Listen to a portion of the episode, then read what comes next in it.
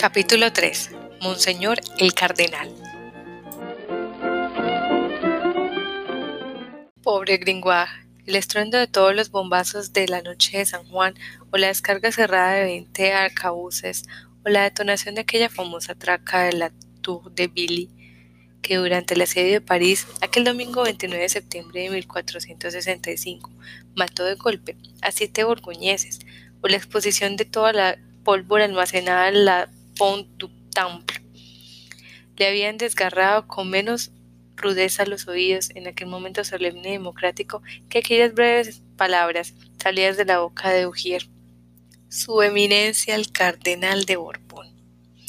No es que Pierre Gringoire temiese a Monseñor el cardenal o le desdeñara, pues no tenía ni esa cobardía ni ese atrevimiento. Era un verdadero ecléctico, como se diría, era uno de esos espíritus elevados y firmes, moderados y serenos, que siempre saben mantener el justo medio. Stare, ah, stare in medio rerum, y que son verdaderos filósofos liberales y razonables, sin negar su categoría a los cardenales.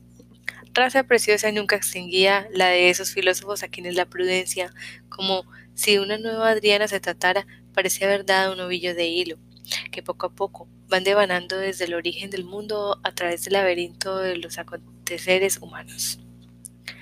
Aparecen en todas las épocas siempre los mismos, es decir, conformes al tiempo en que viven, y sin contar a nuestro Pierre Gringoire, que sería un representante en el siglo XV. Si llegásemos a concederle la categoría que merece, sería ciertamente el espíritu de esos filósofos del que animaba al padre Dubrul cuando escribía allá en el siglo XVI estas palabras, sublimes en su ingenuidad y dignas en cualquier siglo. Soy parisino de origen y parisino en el hablar, puesto que en el griego parsigia, parsi, significa libertad de hablar. Y esta le ha usado incluso con sus eminencias los cardenales, el tío y el hermano del príncipe del conde siempre con respeto a su categoría y sin ofender a nadie en su séquito, que resulta en todas las ocasiones muy generoso, muy numeroso. Así pues, no existía ni odio al cardenal, ni desgracia su presencia en la impresión de desagradable que esa produjo en Pierre Gringoire. Antes al contrario, nuestro poeta tenía un buen juicio suficiente y una blusa demasiado raída para no conceder la necesaria importancia al hecho que muchas de las alusiones de su prólogo particularmente la glorificación del delfín como hijo del león de Francia, fueron a ser recogidas por el em-, eminentísimo oído del cardenal.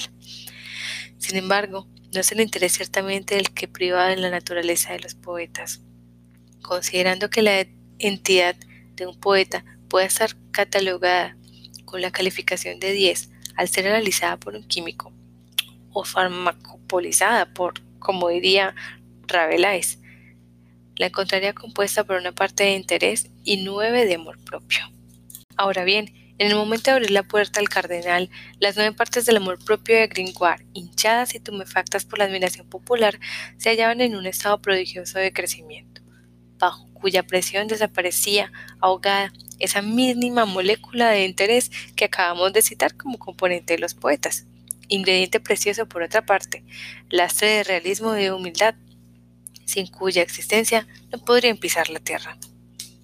Gringoire gozaba al sentir, al ver, al palpar, podríamos decir, la presencia de un gran público, de pícaros y de bribones en buena parte, es cierto, pero de un gran público al fin, de un público estupefacto, petrificado y como asfixiado ante las inconmensurables tiradas que brotaban sin cesar de cada una de las panes de su epitalamio puedo asegurar que él mismo compartía la aprobación general y que, opuestamente a La Fontaine, que en la representación de su comedia el florentino preguntaba ¿Quién es el sopenco que ha compuesto esta comedia? Gringoire había preguntado gustosamente ¿De quién es esta obra maestra? Júzguese, pues, el efecto que en él produjo la brusca a intempestiva aparición del cardenal. Desgraciadamente ocurrió lo que él temía ya que la aparición de su eminencia trastornó a los espectadores. Todas las cabezas se volvieron hacia el estrado y ya no había manera de entenderse. El cardenal, el cardenal, repetían a coro, interrumpiendo por segunda vez el desventurado prólogo. El cardenal se detuvo un momento en el umbral, paseando indiferente su mirada por el auditorio, hecho que provocó el delirio. Todos pretendían verle mejor y empujaban a los demás y metían sus cabezas por entre los hombros de los de delante. Se trataba de un personaje de gran relieve y el verle era más importante que cualquier representación. Carlos, cardenal de Borbón, arzobispo y conde de Lyon, primado de las Galias, estaba a la vez emparentado con Luis XI por parte de su hermano Pedro, señor de Beaujeu, casado con la hija mayor del rey. También emparentaba con Carlos el Temerario por parte de su madre Agnès de Borgoña. Ahora bien, el rasgo dominante, el rasgo que distinguía y definía el carácter del primado de las Galias era su espíritu cortesano y su devoción al poder. Podemos imaginar los innumerables apuros que este doble parentesco le habían acarreado. Los escollos y tempestades de su barca espiritual tuvo que sortear para no estrellarse ni con Luis ni con Carlos. Ese Caribdis y ese Estila que habían devorado nada menos que el duque de Nemours y el contestable de Saint-Paul. Gracias al cielo se había defendido bien en aquella travesía y había conseguido llegar a Roma sin tropiezos. Pero aunque se encontrara ya a salvo en puerto, o precisamente por eso mismo, nunca recordaba ni sin inquietud los divertidos avatares de su vida política, tan laboriosa siempre y con tantos contratiempos.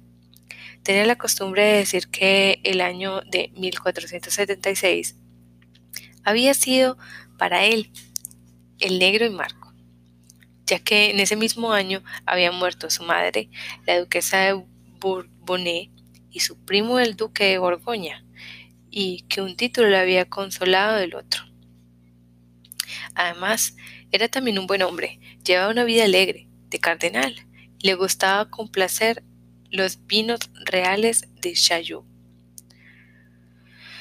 Tampoco despreciaba a Ricarda Lagarmos, ni a Tomasa la Gallard, y prefería dar limosna a lindas jóvenes más que a mujeres ya viejas, razones todas ellas por las que caía muy simpático el populacho de París.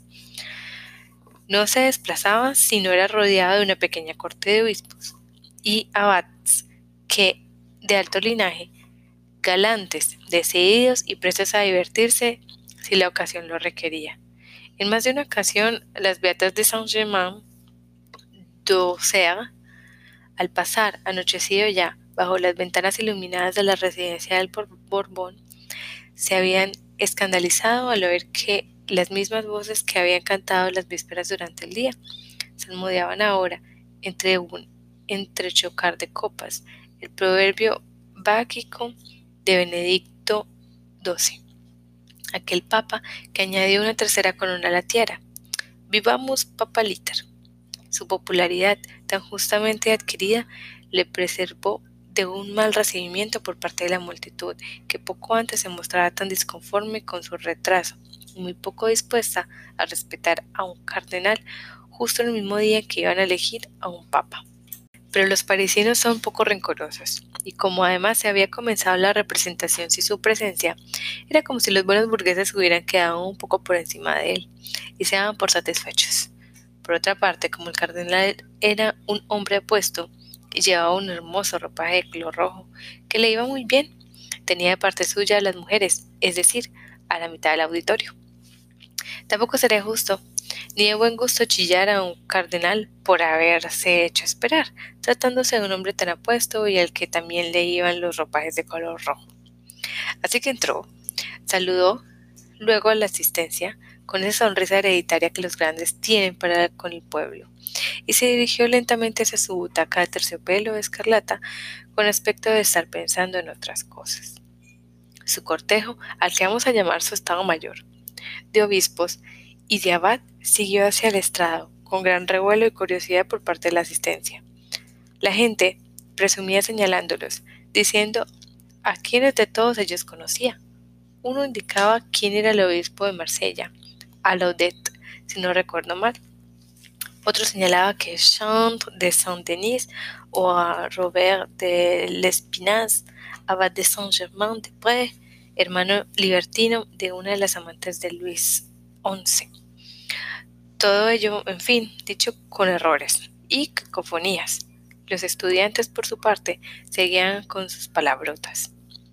Era su día, la fiesta de los locos, su fiesta saturnal, la orgía anual de la curia y de las escuelas.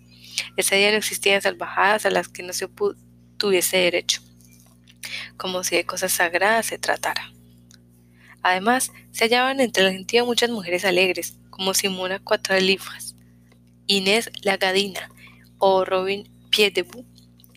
Así que lo menos que se podía hacer en aquella fecha era decir salvajadas, maldecir de Dios de vez en cuando, sobre todo estando, como estaban, en buena compañía de gentes de iglesia y de chicas alegres.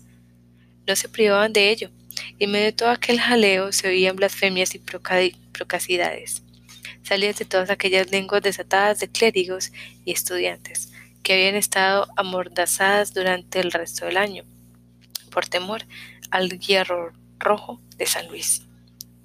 ¿Cómo se burlaban de él en el propio Palacio de Justicia, pobre San Luis? Arremetían contra los recién llegados al estrado y atacaban al de Satana Negra o Blanca, Gris o Violeta. Joanes Frollo de, de Molendino como hermano que era del archidiácono, había arremetido osadamente contra la sotana roja y cantaba a voz de grito, clavando sus ojos descarados en el cardenal. Capra repeltamero. Todos estos detalles, que para edificación del lector expondremos al desnudo, estaban de tal manera mezclados con el bullicio general que prácticamente quedaban ahogados antes de llegar al estado reservado a los personajes. Además, el cardenal no se habría sentido muy impresionado con los excesos de aquel día, dado el arraigo que el pueblo tenía por esas tradiciones. Se preocupaba mucho más, y su aspecto así lo denotaba, algo que les seguía de cerca y que hizo su aparición en el estrado casi al mismo tiempo que él, la delegación flamenca. No es que él fuera un político profundo ni que le preocuparan nada los posibles consecuentes de la boda de su señora prima. Margarita de Borgoña, con su señor primo Carlos, el delfín de Viena. ¿Y cuánto pudieran durar las buenas relaciones, un tanto deterioradas ya, entre el duque de Austria y el rey de Francia? ni cómo tomaría el rey de Inglaterra este desdén hacia su hija? Todo eso le inquietaba un poco, no le impedía degustar cada noche muy poco y no le impedía degustar cada noche el buen vino de las cosechas reales de Chayot sin sospechar que acaso algunos frascos de aquel vino, un poco revisado y corregido, es cierto, por el médico Coictier, cordialmente ofrecidos a Eduardo IV por Luis XI, librarían un buen día a Luis XI de Eduardo IV. La muy honorable embajada de Monseñor del Duque de Austria no trae al cardenal ninguna de las preocupaciones reseñadas. Luego le preocupaba más bien en otros aspectos, porque, en efecto, era bastante penoso, y ya hemos aludido a ello en este mismo libro, el verse obligado a festejar a acoger con buen semblante. Él, Carlos de Borbón, a unos burgueses de poca monta. Él, todo un cardenal, a unos simples regidores. Él, un francés, amable y gustador de buenos vinos, a unos flamencos vulgares bebedores de cerveza, y todo ello en público. Era ciertamente uno de los gestos más fastidiosos que nunca habría hecho para complacer al rey. Así pues, cuando el Ujier anunció con su voz sonora, sus señorías, los enviados del señor duque de Austria, él se volvió hacia la puerta con las más curiosas maneras del mundo. Ni qué decir tiene que al verlos toda la sala hizo lo mismo. Entonces fueron entrando de dos en dos, con una seriedad que contrastaba con el ambiente petulante del cortejo eclesiástico del cardenal de Borbón. Los 48 embajadores de Maximiliano de Austria, figurando en cabeza el muy reverendo padre Jehan, abad de Saint-Bertin, canciller del Toison de Oro, y Jacques de Goy, señor de Dauby, el gran bailío de Gand Se produjo en la asamblea un gran silencio, acompañado de risas reprimidas al escuchar todos aquellos nombres estrambóticos y todos aquellos títulos burgueses que cada personaje comunicaba imperturbablemente al ujier, para que éste los anunciase inmediatamente, mezclado y confundiendo sus nombres y títulos. Eran Maese Lois Joelov, magistrado de la villa de Lovaina, Mr. Claes de concejal de Bruselas, Mr. Paul Bost, señor de Boismisel, presidente de Flandes, Maes Jean Collet, burgomaestre de la villa de Ambers, Maes Georges de la Muer, primer magistrado de la villa de Gante, Mr. Geldof van der Hage, primer concejal de los parchones de la misma villa, y el señor de Birkek y Jean Pinoc y Jean de Marseille, etc. Bailíos, magistrados, burgomaestres, burgomaestres, magistrados y bailíos. Tiesos todos, embarados, almidonados, endomingados, con terciopelos y damascos con birretes de terciopelo negro y grandes borlas bordeadas con hilo de oro de Chipre.